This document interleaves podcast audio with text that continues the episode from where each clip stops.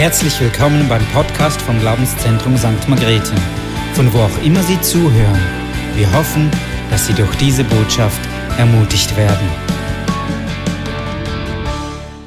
Heute Morgen möchte ich mit euch zusammen ein Thema anschauen, schneller Gehorsam. Ich weiß nicht, nicht, was für dich schneller Gehorsam bedeutet. Für mich heißt schneller Gehorsam, ich sage meinem Kind etwas und es setzt es gleich um. Ich sage jemandem etwas und es macht es gleich. Und ich weiß nicht, was für dich schneller Gehorsam bedeutet. Wir werden heute einen Mann anschauen in der Bibel, der schnell gehandelt hat.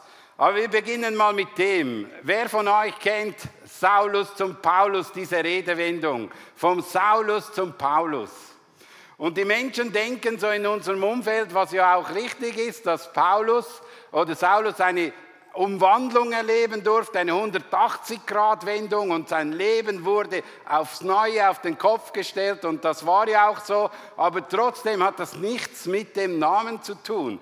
Es hat nichts mit dem zu tun, dass er von Saulus zu Paulus wurde, sondern er hatte eine Begegnung, weil der Saulus ist der eigentlich der äh, hebräische Name und Paulus ist der römische Name. Und als Saulus wurde er am Anfang genannt, weil er sehr stark mit der äh, hebräischen Kultur zusammen war, dass er sehr stark mit ihm unterwegs war. Und im anderen Sinn war er Paulus, wenn er in der römischen Reich diente. Da war er der Paulus, weil das war sein Name. Und manchmal hört man ja, Saulus zu Paulus, das ist ein Namenswechsel, das hat nichts mit dem zu tun, sondern es hat wirklich von einer ganz krassen Begegnung zu tun. Und ich finde es eines der eindrücklichsten Geschichten in der Bibel, wie ein Mensch eine 180 Grad Wende erleben durfte. Wir wissen, Saulus war wie ein Taliban, verrückt auf der Kurve und ging auf Menschen zu und brachte sie um, wenn sie an Christus glaubten, ging ihnen nach und verfolgte sie, brachte sie ins Gefängnis, verurteilte sie und er bekam auch vom äh, von der hebräischen äh, Elite, religiösen Elite auch den Auftrag, dies zu machen. Und die Bibel sagt, ein wütender Kampf führt er gegen die Jünger, gegen die Nachfolger, die Gott liebte. Und ich finde es interessant, dass diese, dieses äh, anhaltend war. Das war nicht einmal eine Woche, sondern das war permanent hat er die junge Kirche verfolgt, nachdem er erleben durfte, wie ein Mann, Stephanus, Gottes Begegnung hat am Tod, hat er das live miterlebt, wo die Steinigung passiert ist, da wurde in ihm im Herzen eine neue Mission ins Herz gelegt für ihn selbst. Er wollte eigentlich etwas Gutes tun für Gott, aber wusste nicht, dass es eigentlich nichts Gutes ist. Er war getrieben von einem religiösen Eifer, er war getrieben von einem Wissen, dass er dachte, das sei richtig, was er jetzt macht. Und er, es heißt in Apostelgeschichte 26, Vers 11, ich wütete maßlos gegen sie, verfolgte sie auch bis in die fremden Städte. Also man merkt etwas von dem Getriebensein. Und er, er übte richtiger Terror aus gegen die junge Kirche. Aber da passiert etwas. Er begegnete Jesus. Und das ist eine ganz interessante Begegnung, weil er sagt dann, Saul, Saul, was verfolgst du mich? Als er fragte, wer bist du Herr? hörte er die Antwort, ich bin Jesus, den du verfolgst. Und hier merken wir etwas ganz Wichtiges auch für unser Leben. Das ist nicht diese Folie.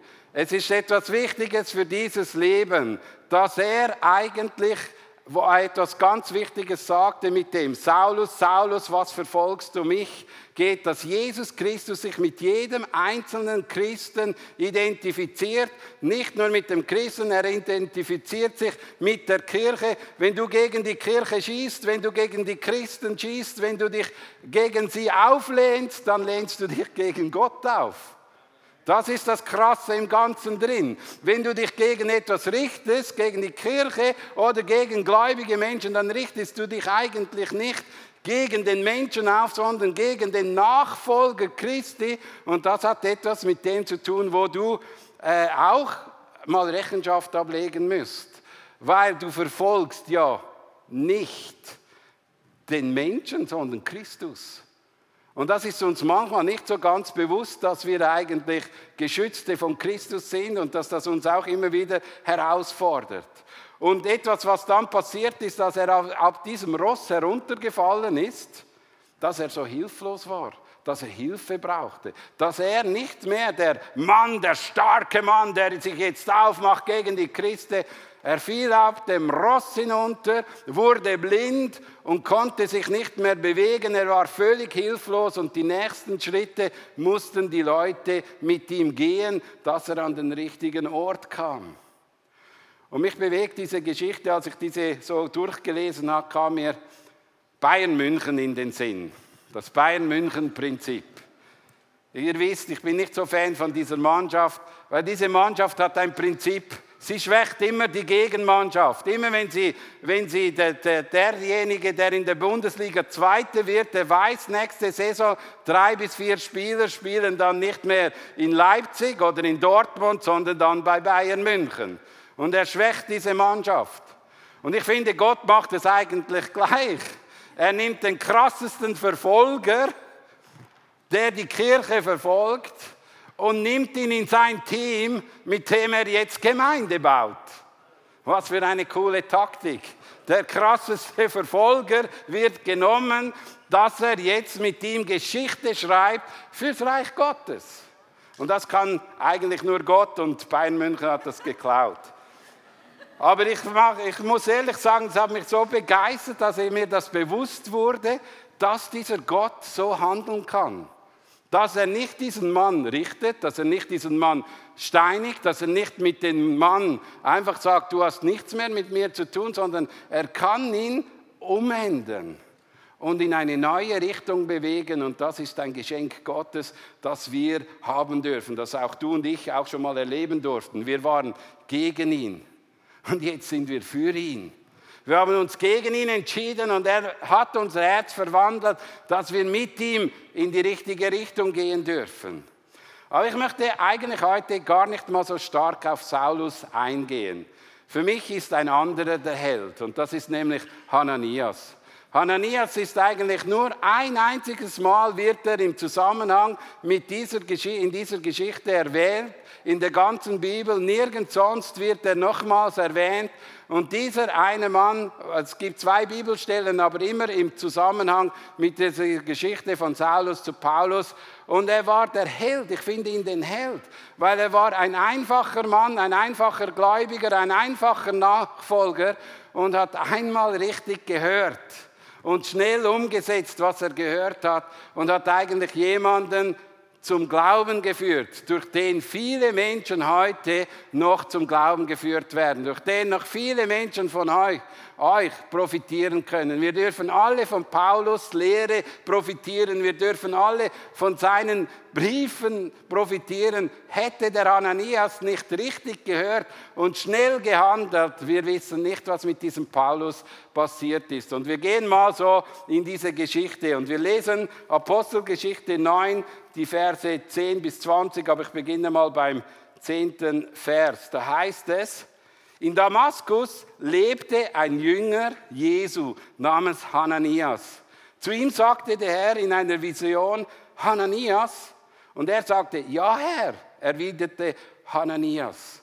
Und ich finde es ganz interessant, was für ein starkes Zeugnis Hananias bekommt. Er war ein Nachfolger von Jesus. Er war jemand, der wirklich Gott nachfolgte. Und was wir auch sehen, er kannte die Stimme des Herrn, weil er sagte, ja Herr, er wusste, wer mit ihm redete. Er wusste, was, mit wem er es zu tun hat. Es war nicht irgendeine fremde Person, mit der er jetzt gesprochen hat, sondern es war eine bekannte Person, eine Persönlichkeit, ein Mensch, oder ein Gott, der schon mal mit ihm gesprochen hat. Und das drückt eigentlich aus, dass ein Nachfolger in einer engen Beziehung mit Gott ist und sie die Stimme Gottes hören. Weil wir sehen ja bei Saulus in Vers 5, wer bist du Herr? fragte Saulus. Er hörte zwar die Stimme, aber er wusste nicht, mit wem er redete.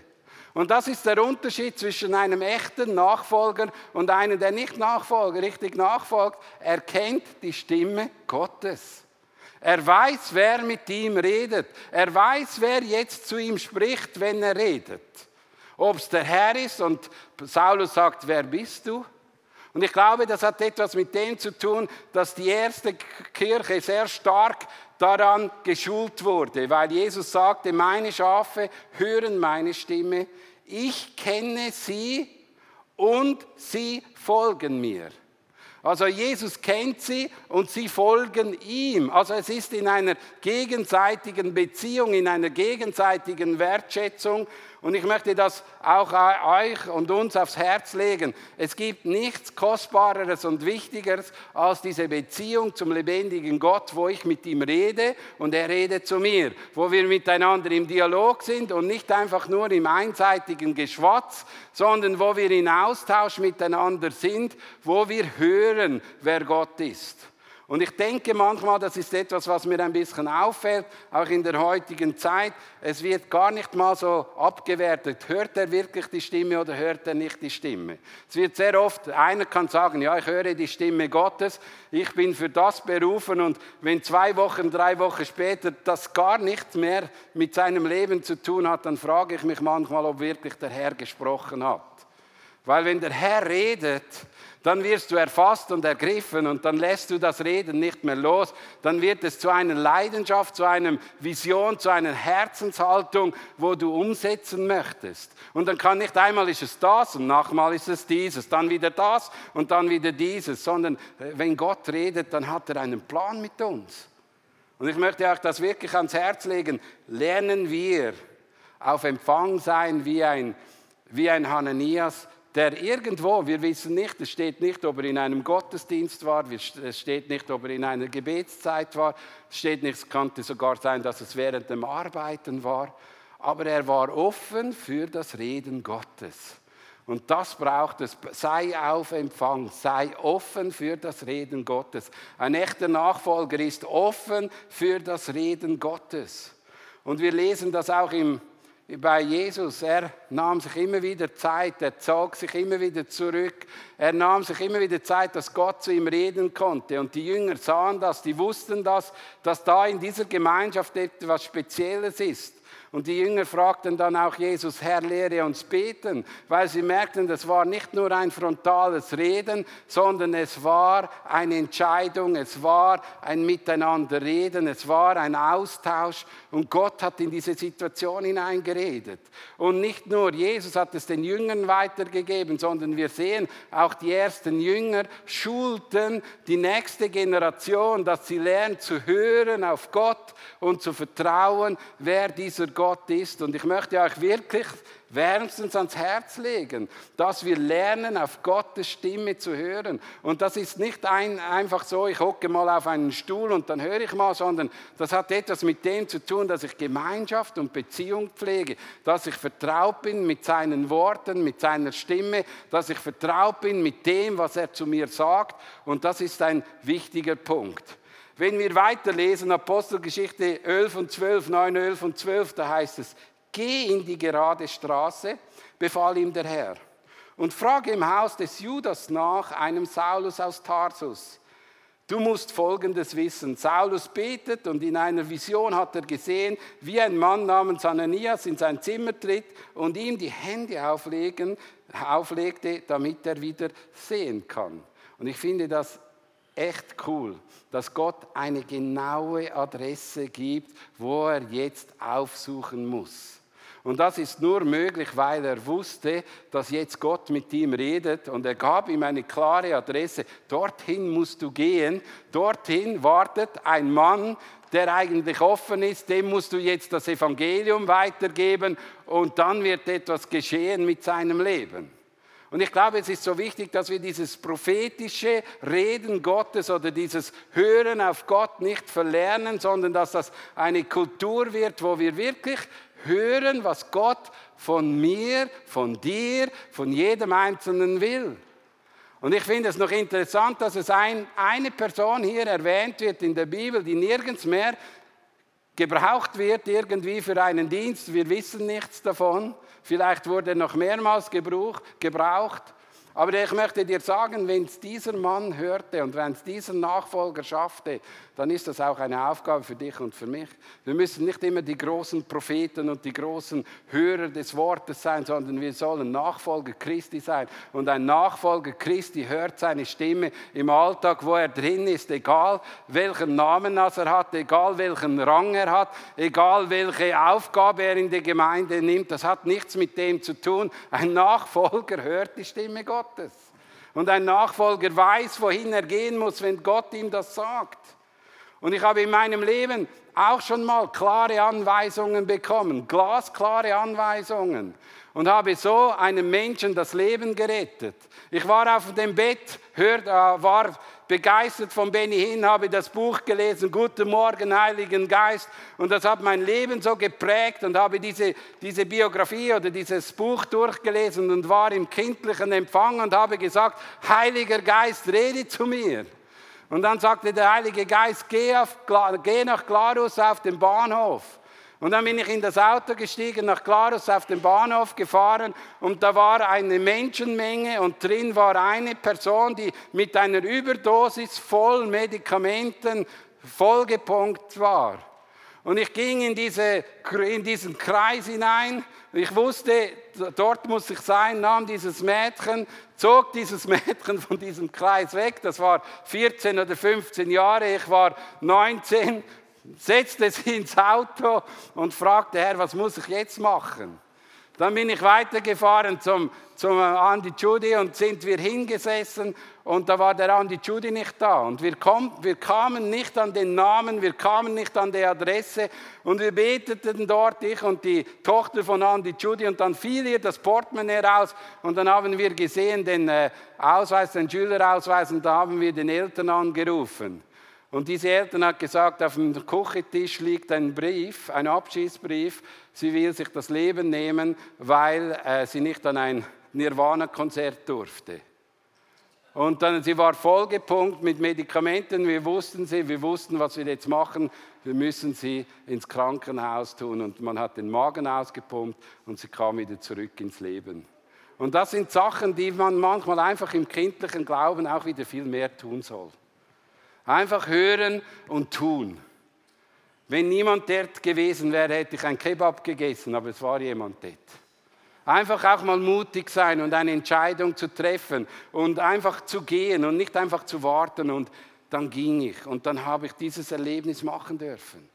Und ich glaube, es ist so wichtig, dass wir auch in unserem Leben viel mehr mit dem Reden Gottes rechnen im Alltag, wo wir drin sind. Dass wir viel mehr uns öffnen für das und viel mehr Zeit nehmen, dass Gottes Reden am Alltag etwas Wichtiges ist, was dein und mein Leben segnet.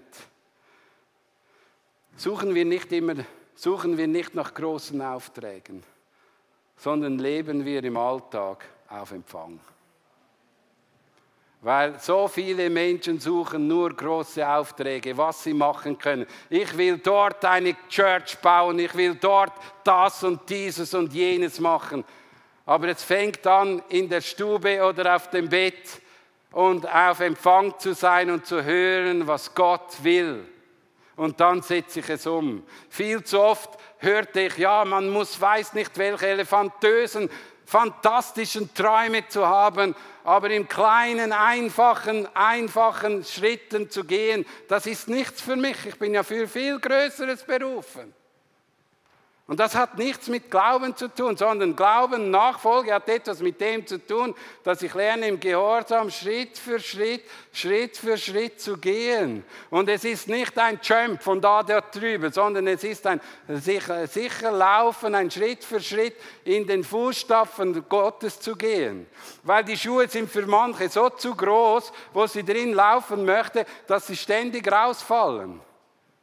Ich möchte es nochmal sagen, suchen wir nicht die großen Aufträge, sondern leben wir im Alltag auf Empfang und sind gespannt, was Gott mit uns vorhat. Das ist etwas, was in der heutigen Zeit wichtig ist. Und ich möchte nochmal etwas sagen. Ein schneller Gehorsam, ist Punkt 2, ist kein blinder Gehorsam. In Vers 13 lesen wir, Herr, entgegnete Hananias, Von den verschiedenen Seiten habe ich erfahren, wie viel schreckliche Dinge dieser Mann in Jerusalem denen angetan hat, die zu der Gemeinde gehörten. Außerdem ist er vor dem führenden Priester dazu ermächtigt, hier in Damaskus alle zu verhaften, die sich zu deinem Namen bekennen. Und jetzt ist interessant, schneller Gehorsam heißt nicht auch mal beim Gott nachzufragen, du, habe ich richtig gehört? Kennst du den, zu dem ich gehen muss? Weißt du mit wem, wer das ist? Natürlich weiß er es. Aber manchmal ist es gut zu hören und zu verstehen und zu vertrauen, dass man auch nachfragt. Und es ist nicht äh, Unglaube zu tun, sondern es ist auch wichtig, dass wenn ich gehe, dann gehe, weiß ich, es ist dieser Punkt, wo ich gehen muss. Ich möchte euch aber auch etwas Wichtiges sagen. Hananias hat hier drin nur, kennt nur die halbe Wahrheit. Er weiß, dass jemand hier ist, der die Christen verfolgt. Er weiß aber noch nicht, dass er, dieser, der Christus verfolgt, Jesus begegnet ist. Und dass dieser Jesus an seinem Herz etwas Krasses getan hat, etwas Gewaltiges getan hat, etwas verändert, was neue Chancen gibt. Und manchmal haben wir auch, wenn wir einen Auftrag bekommen, sehen wir nur die halbe Wahrheit. Und es ist ein Schritt des Glaubens und des Vertrauens, wo wir gehen müssen. Er wusste von der Macht, die Saulus von den hohen Priestern hatte. Er wusste, dass er den Auftrag bekommt, alle Christen umzubringen.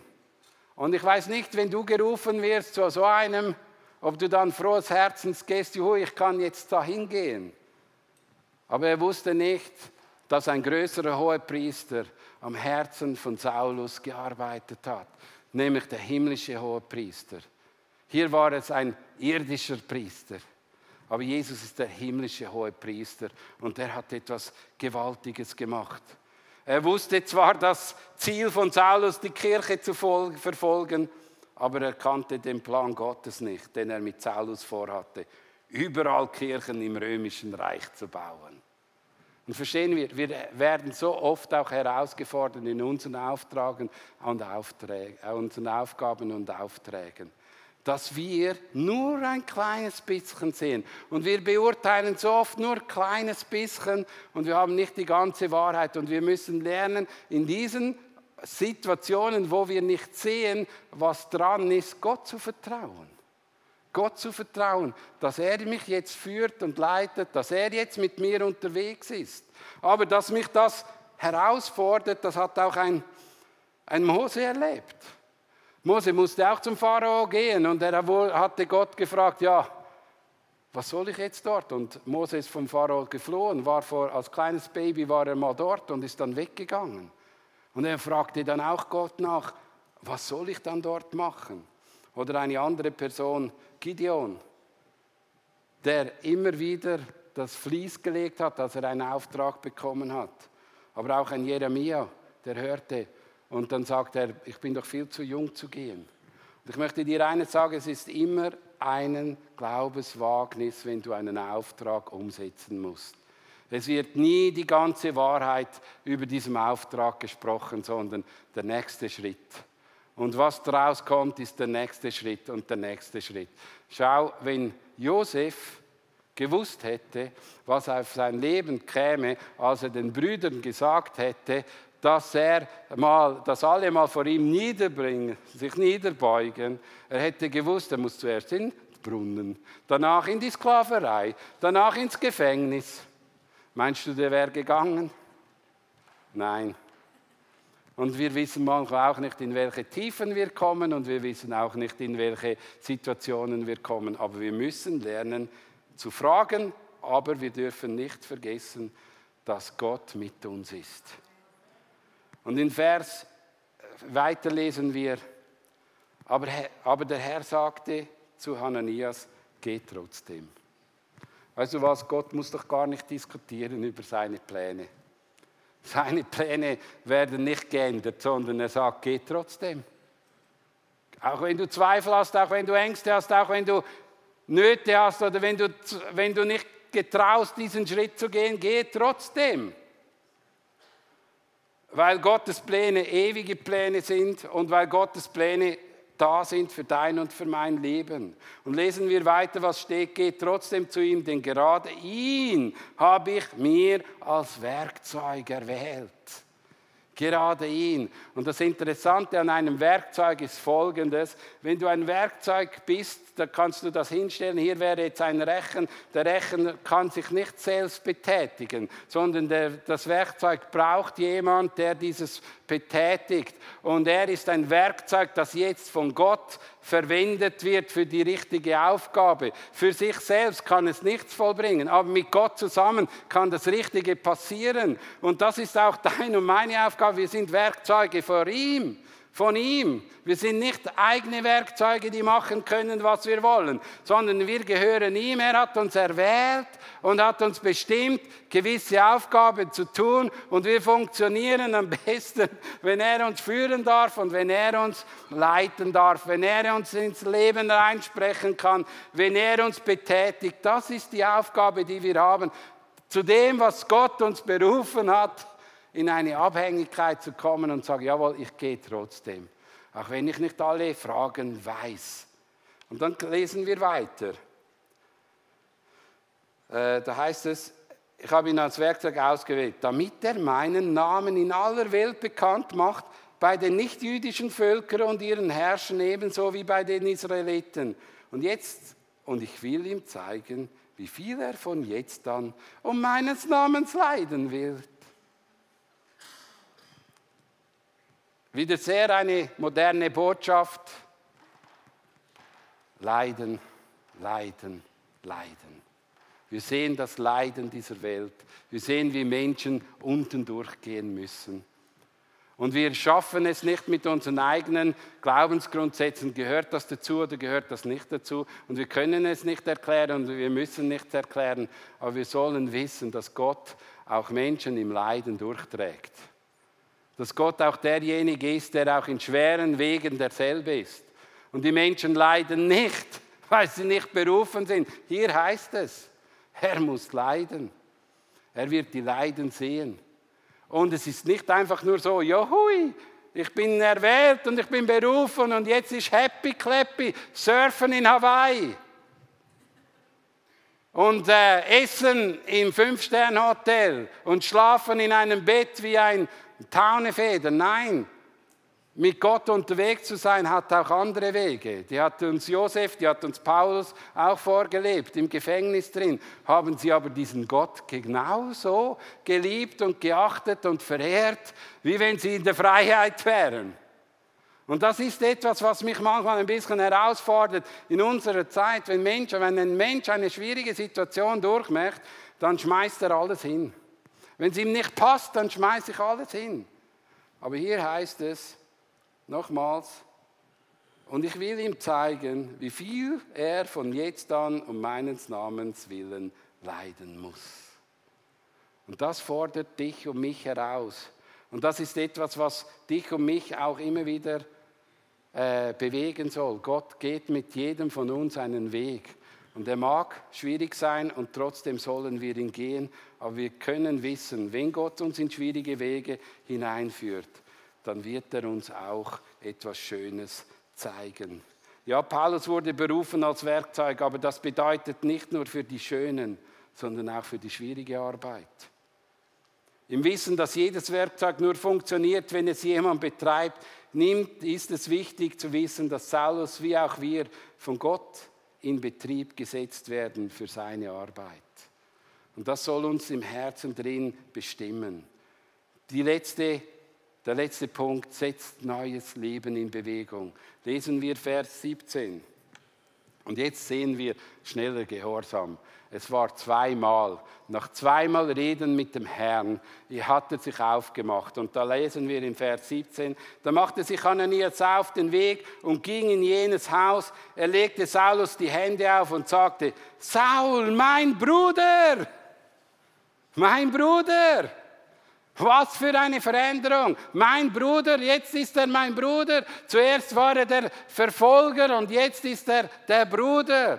Also es ist auch im Herzen von Ananias etwas passiert, dass er jetzt auf diesen Saulus zugehen kann und ihn berühren konnte. Weißt du, was das für eine Herausforderung war? Aber er konnte ihn berühren und sagen, mein Bruder, mein Bruder Saulus, hey wow, das ist begeistern mich. Einmal, zweimal gehört und dann hat es Klopf gemacht und er konnte auf ihn zugehen und er konnte ihn annehmen als Geschwister. Das ist doch etwas Großartiges. Der Herr selbst, Jesus, der dir auf den Reise hierher erschienen ist, hat mich geschickt. Er möchte, dass du wieder sehen kannst und mit dem Heiligen Geist erfüllt wirst. Wow, das ist genial. Dieser, dieser Ananias wurde in diese Familie oder zu diesem Mann geführt, konnte für ihn beten und die Augen fingen wieder an zu sehen. Und jetzt wäre da auch noch ein Glaubenskampf. Jetzt könnte er auch wieder zu Waffen greifen. Nein, er sagte zuvor, als er noch nicht gesehen hat, du bist mein Bruder. Und das war auch die Herzenshaltung, wie er auf den Mensch zugegangen ist. Es war nicht irgendein Bekehrungsobjekt, sondern es war mein Bruder, mein Geschwister. Es war jemand, der in die Familie Gottes hineingepflanzt, hineingeboren wurde. Und wir sehen dann weiter, im selben Augenblick war es, als würden Schuppen von Saulus Augen fallen. Er konnte wieder sehen. Saulus stand auf und ließ sich taufen. Und nachdem er etwas gegessen hatte, kehrten seine Kräfte zurück. Saulus war erst einige Tage bei den Jüngern in Damaskus. Da begann er auch schon in den Synagogen der Stadt zu verkünden, dass Jesus der Sohn Gottes ist. Und das ist eine gewaltige Geschichte, das ist ein gewaltiges, hey, das ist etwas, was ich immer wieder gesehen habe. Wenn Menschen die Augen geöffnet ist, worden ist, wer Jesus Christus ist, mit dem Heiligen Geist erfüllt wurden und sich taufen ließen und in diese Welt hinausgehen, waren zum Anfang die besten Zeugnisse haben am meisten Menschen zum Glauben geführt, kamen mit den meisten Beziehungen zurück. Und je länger sie nur noch in der Kirche auf dem Stühle gesessen sind, umso weniger Beziehungen, umso weniger Freundschaften, umso mehr und mehr ist man im Kreis der erlauchten Heiligen und ist nicht mehr in dieser Welt drin. Und das ist eigentlich etwas Schades. Wir sollten diese Menschen freisetzen. Freisetzen, das Evangelium zu verkünden. Freisetzen, den Menschen den Glauben wieder zu erzählen, was Gott getan hat.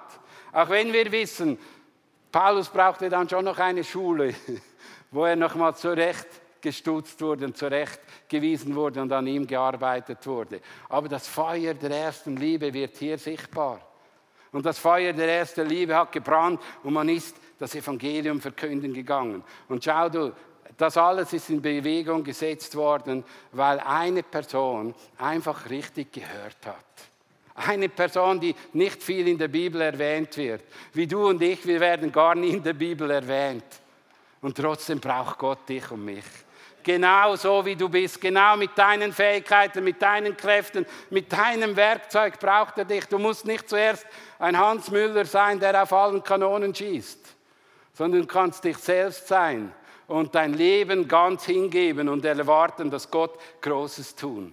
Was lerne ich von Hananias? Ich möchte drei Punkte weitergeben. Jesus konnte zu ihm reden, weil er die Stimme Gottes kannte und sich zur Gewohnheit machte, nach Gottes Willen zu fragen.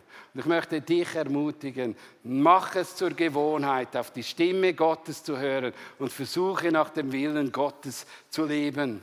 Hananias ging mit seinen Bedenken zu Gott und stärkte so sein Vertrauen, um ihm Gehorsam Gottes Willen umzusetzen. Er begriff, dass Gott einen Plan mit dem Leben von Saulus hat. Auch wenn du Bedenken hast, dann geh nicht zu den Menschen, sondern geh zu Gott. Weil er stärkt dich, er erfrischt dich, er baut dich auf und er sendet dich. Und du musst wissen, wenn eine Arbeit schwierig ist, dass Gott dich gesendet hat und nicht Menschen. Weil bei Menschen wirst du es aufhören. Aber wenn du weißt, Gott ist es, dann gehst du durch die schwierigen Momente und du bleibst dran. Viel zu oft habe ich gehört, ja, ein Mensch hat mich berufen, aber er ist nicht mehr auf dem Weg, nicht mehr auf dem Dienst. Es ist Gott, der uns ruft, es ist Gott, der uns beruft und es ist Gott, der uns freisetzt. Und das muss unser Leben auch führen. Der letzte Punkt, der schnelle Gehorsam. Und die liebevolle Begegnung setzt neues Leben in Bewegung, von den vielen Menschen bis heute profitieren und, dazu, dass echte Nachfolger geformt werden. Schau, dieser einfache Mann hat gehört. Und dieser schnelle Gehorsam hat eine Geschichte ins Rollen gebracht, mit dem wir heute noch profitieren können. Wir machen vieles, weil wir von ihm heute noch lernen. Wir machen vieles, weil wir in seinen Briefen lesen und Gott möchte dein und mein Leben auch so herausfordern. Schlusssatz, schneller Gehorsam lohnt sich und hat das Potenzial, Dinge ins Rollen zu bringen. Stehen wir miteinander auf und gehen nochmal zu Gott. Und lasst uns wirklich jetzt einfach auch diese drei Punkte Lass sie noch mal kurz vorn und nimm sie so für dich selbst in eine Gebetszeit. Nimm sie selbst für dich nach vorn und bete zu Gott. Herr, hilf mir, dass ich wieder die Stimme Gottes besser verstehe. Dass ich wieder höre, dass du zu mir redest dass ich wieder diese Wege gehe, die du mir aufträgst. Nicht mein Wille soll geschehen, sondern dein Wille geschieht. Nicht meine Reicher sollen gebaut werden, sondern dein Reich soll gebaut werden. Wir beten dafür, Herr, dass wir auch als Kirche viel schneller hören, was du mit uns vorhast.